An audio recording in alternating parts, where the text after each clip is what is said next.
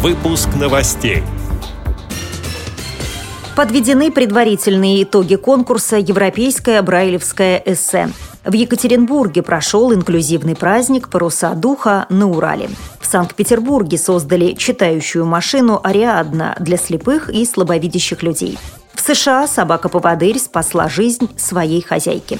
Далее об этом подробнее в студии Наталья Гамаюнова. Здравствуйте.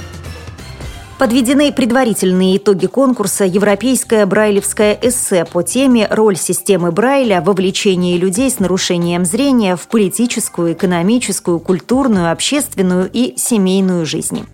Россия участвует в нем уже в шестой раз. В этом году в аппарат управления ВОЗ поступило 24 работы из 19 региональных организаций ВОЗ. Белгородской, Волгоградской, Иркутской, Кемеровской, Красноярской, Курской, Московской областной, Новгородской, Пензенской, Пермской, Приморской, Псковской, Рязанской, Татарской, Тверской, Томской, Тюменской, Челябинской и Чувашской. На заседании Национальной отборочной комиссии России было отобрано пять лучших работ. Как сообщает пресс-служба Всероссийского общества слепых, эти эссе будут переведены на английский язык и направлены в Европейскую отборочную комиссию, которая завершит работу в сентябре этого года. В Екатеринбурге прошел инклюзивный праздник «Паруса духа» на Урале.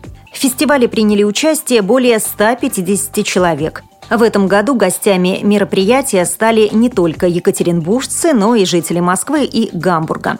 Организаторами выступили социальное движение «Белая трость», яхт-клуб «Коматек», социально-педагогическое объединение «Благое дело», Общественная организация «Союз добровольцев России», Уральский гуманитарный институт, Свердловская областная специальная библиотека для слепых и благотворительный фонд «Синара». Для тех, кто не стал совершать плавание на яхте, был проведен рок-концерт, специальным гостем которого стал немецкий диджей Кристиан Оренс. Как сообщает сайт накануне.ру, параллельно с концертной программой и выходом на воду проходили различные мастер-классы. Например, под руководством незрячего по повара Римы Сабитовой с завязанными глазами можно было сделать бутерброд. Предлагалось также научиться китайской каллиграфии, письму и чтению по Брайлю. Под руководством художника Бориса Хаханова можно было попробовать нарисовать картины по технологии «живопись слепых».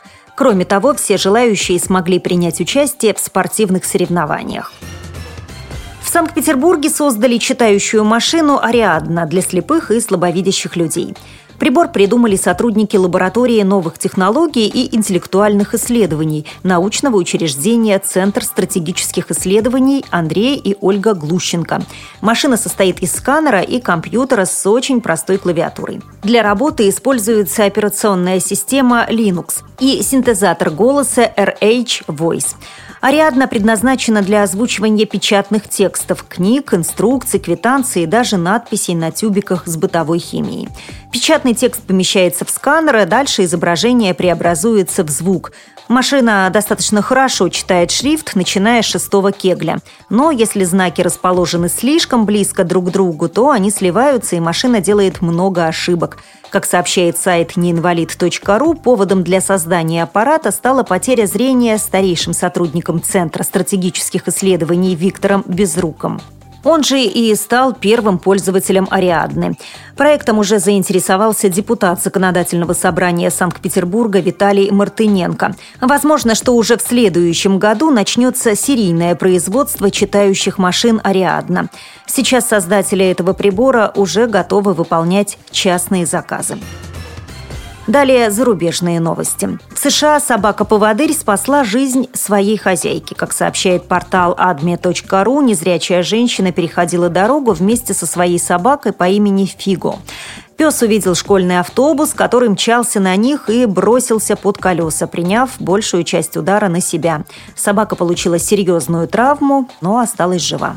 С этими и другими новостями вы можете познакомиться на сайте Радио ВОЗ. Мы будем рады рассказать о событиях в вашем регионе. Пишите нам по адресу новости собака ру. А я желаю вам всего доброго и до встречи.